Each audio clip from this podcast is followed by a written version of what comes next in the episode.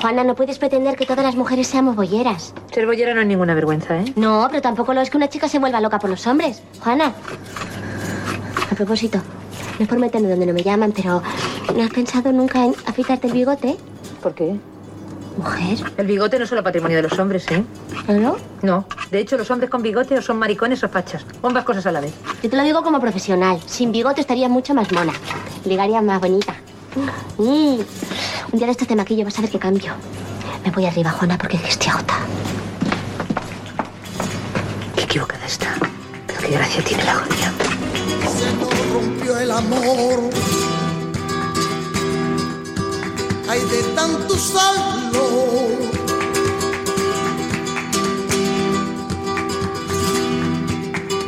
De tanto abrazo loco sin medida.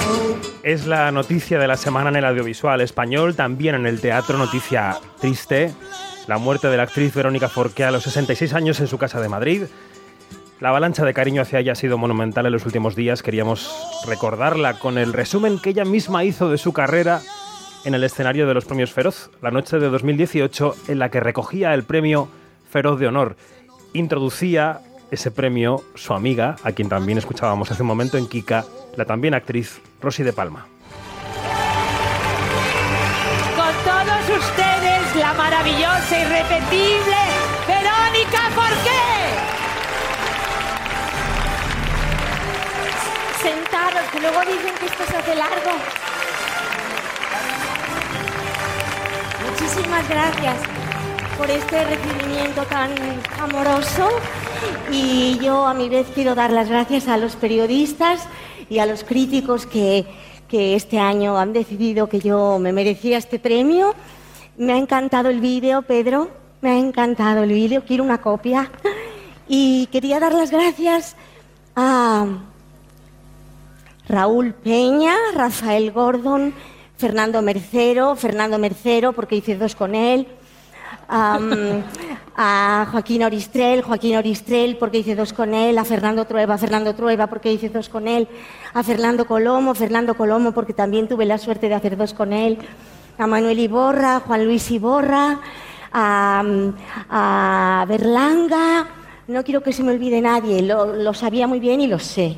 A Basilio Martín Patino, a Mario Camus, a David, eh, a, David Serrano y a nadie más porque todavía no he hecho películas dirigidas por mujeres, pero me gustaría hacer una antes de morirme.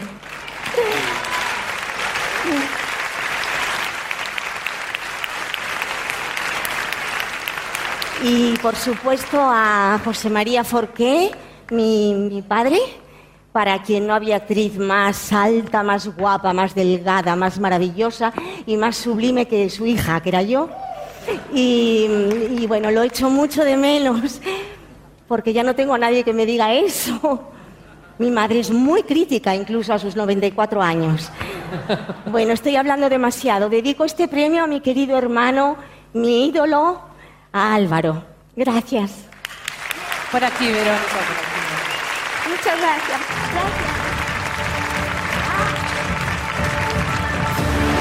Una, una sola cosa importante. Mm, Después de esto mm, no tengo nada que hacer. ¿Podría ir a la fiesta de los Javis? Bueno, acabando con sonrisa era un resumen en el que los cinéfilos habrán notado que no mencionaba a Pedro Almodóvar, pero después decía Verónica que fue un olvido. Se había aprendido de memoria todos los directores hombres con los que trabajó y después trabajó con una mujer, con Ángeles Reiné, para hacer salir del ropero. Tenemos al teléfono a una actriz, a una amiga de este programa, muy buena amiga y amiga también de Verónica Forqué, que es Pilar Castro. Buenos días.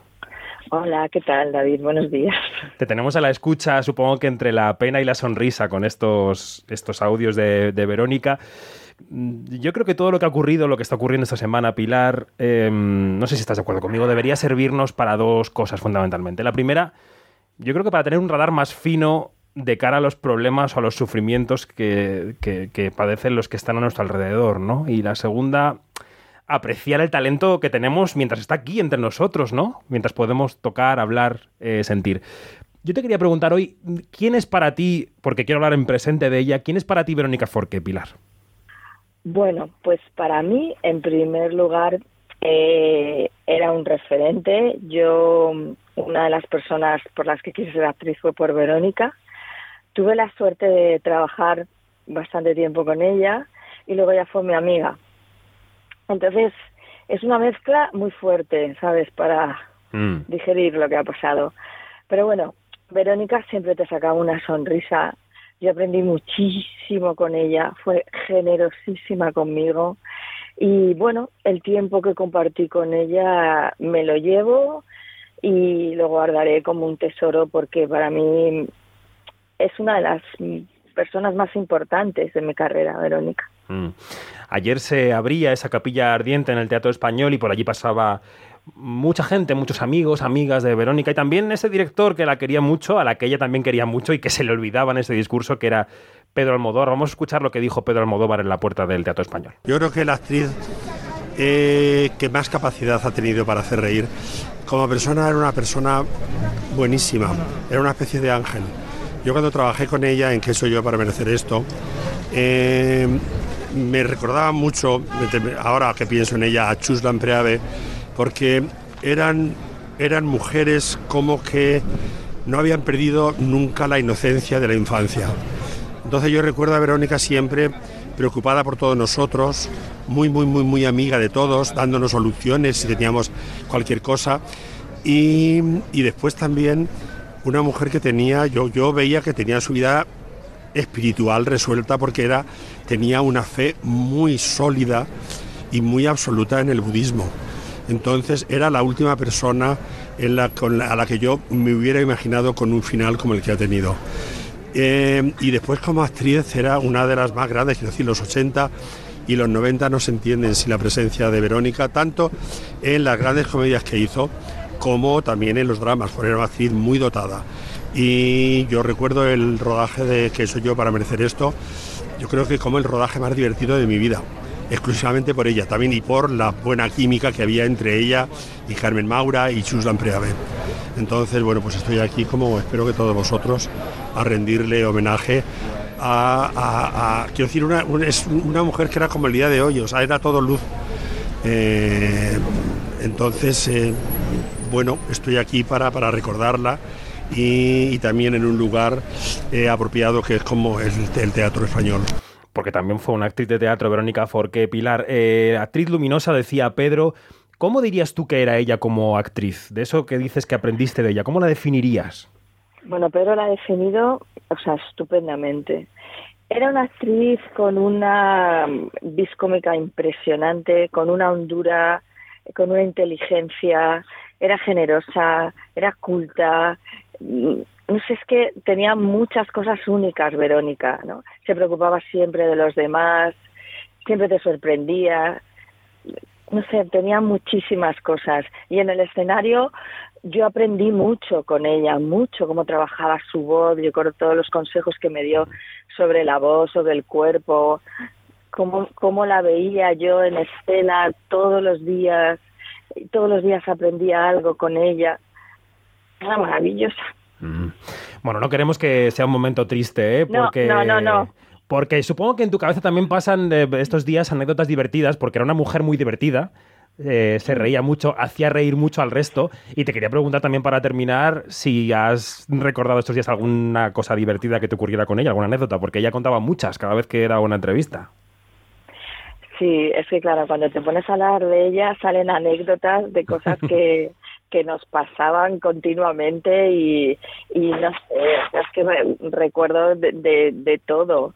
O sea, yo me acuerdo, un, ella era vegetariana, hubo una época que, que fue vegetariana, ¿no? Y entonces nosotros compartíamos muchas cenas y muchas comidas porque estábamos de gira.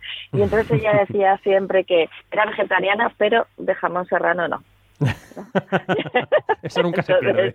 Eso nunca se pierde, ¿no? Y, y, y no sé, luego en escena, me acuerdo un día que yo me equivoqué de texto, nos entró un ataque de risa, no podíamos parar, es que, no sé, muchas cosas, he compartido muchísimas cosas con Verónica, eh, la mierda esta de la pandemia, pues nos ha separado un poco a todos Sí. y bueno, yo creo que esto no, no ha beneficiado a muchas cosas, pero bueno, no sé. Eh, yo la llevo muy presente, la llevaré presente toda mi vida, la recordaré siempre muy bien y, y ayer, pues en estos momentos que, que, que estás en shock, que no te lo crees, que tal y cual, pues Sí. cuando hablaba con otras personas, siempre te vienen recuerdos positivos de Verónica y de su luz y de su, de su simpatía, de su sentido del humor, eh, de, de, de todo lo que te enseñaba. A mí siempre me estaba enseñando cosas. Entonces me quedo con esa, con eso, con todo eso maravilloso de ella. Pues le agradecemos a Pilar Castro que nos haya dedicado unos minutos para hablar de Verónica Forqué. Pilar Castro que además eh, volverá a salir seguro por el programa dentro de poco porque estrena enseguida la serie Sin Novedad en HBO, que además ha estado promocionando estos días en Madrid.